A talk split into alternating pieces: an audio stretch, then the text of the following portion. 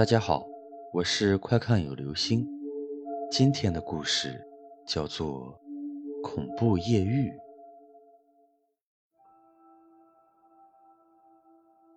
我所讲述的是一件真实的事情，它发生在一九九六年的冬天。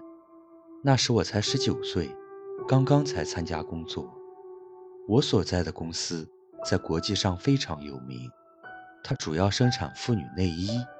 我们公司百分之八十五的产品都是出口，所以一旦来了订单，生产线上的员工都得不分日夜的加班赶货。在十一月份时，因为订单要的急，所以公司要求加十二个小时的班，从早上六点到晚上十二点。我也因为工作需要同步加班，连续加了三天班。第四天夜里十一点半时。主管突然通知我们，当班的四个人，只留下一个人就行，其他的人可以下班了。我们乐坏了，终于可以早点回家休息。一阵欢呼后，各自收拾自己的东西。我进入生产线和一个好友去打了声招呼，回头时才发现，他们没等我，都已经走了。公司的大门前有一个中年人，可能是来接女儿的吧。他来的太早了，线上的员工要十二点才下班呢。天很黑，出了公司大门后就看不清路。九六年时，我们公司门前的路没有修，仍旧是农村里的一条砖石路，坑坑洼洼的，不好走。一下了雨就更让人头疼。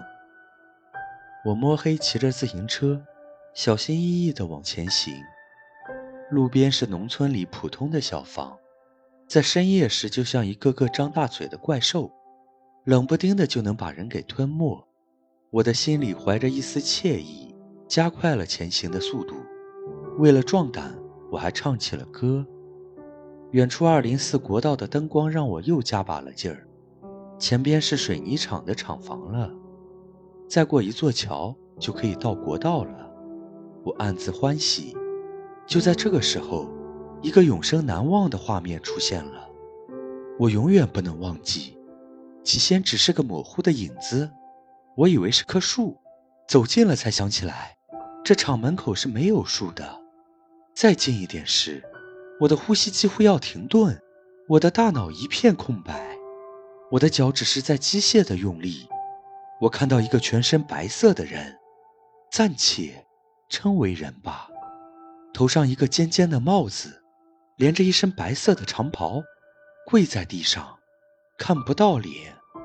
那人手里捧着一个小小的长方形的盒子，面前还有一块四方的白布。他就这样捧着，嘴里念叨着，我听不清他在说什么。我的直觉告诉自己，他手上的是一个骨灰盒。我不知道为什么这样想。从他身边经过的五秒。是多么的漫长！当我越过他时，才开始害怕。他是人吗？是不是鬼呀？忽的脑中灵光一现，电工王二的父亲就是这个厂的厂长，刚去世。我的手脚已经不听使唤了。这时我已经到了国道上，看到过往的车辆不停地从身边穿过，一颗心定了下来。怕什么？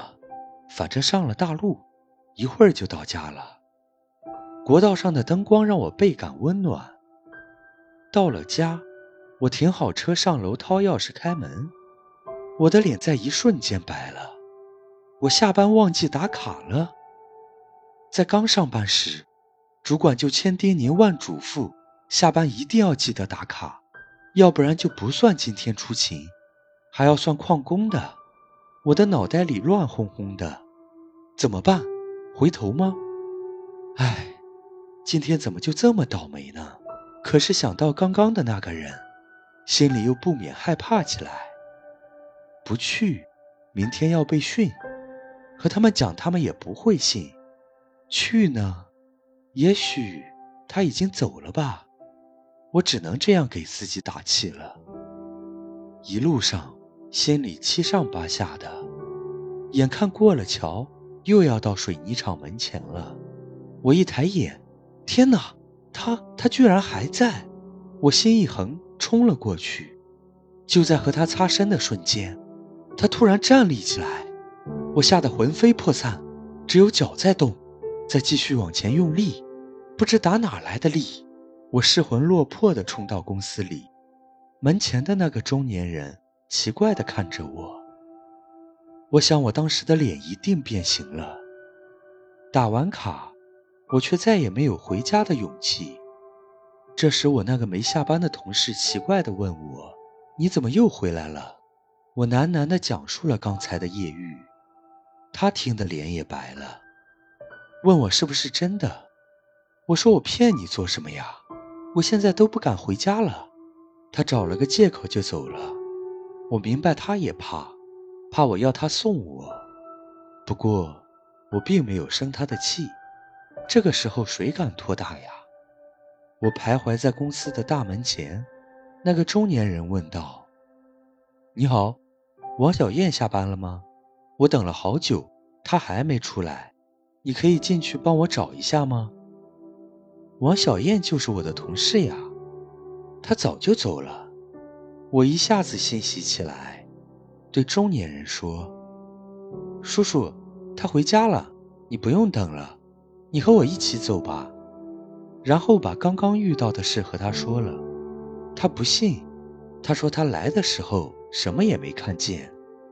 我说我见了两次，真的怕，要不我不会待在这里不走的。回头的路上。我们却没有再看到那个一身白袍的人。王叔说：“姑娘，你看眼花了吧？”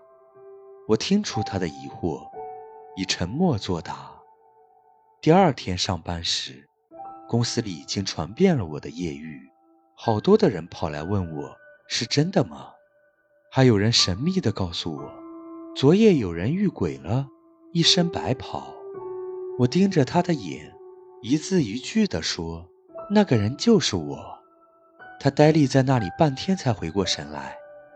不过一个多小时内，我听到了五个不同的版本，白袍也变成了红衣，越穿越炫。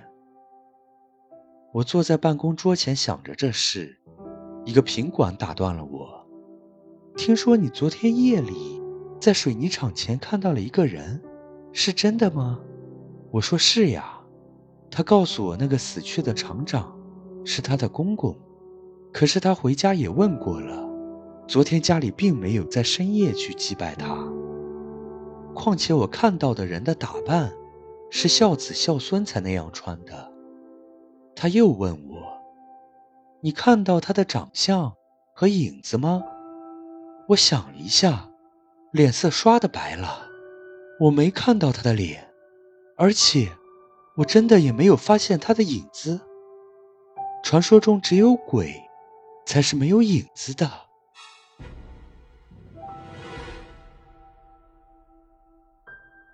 好了，这就是今天的故事——恐怖夜遇。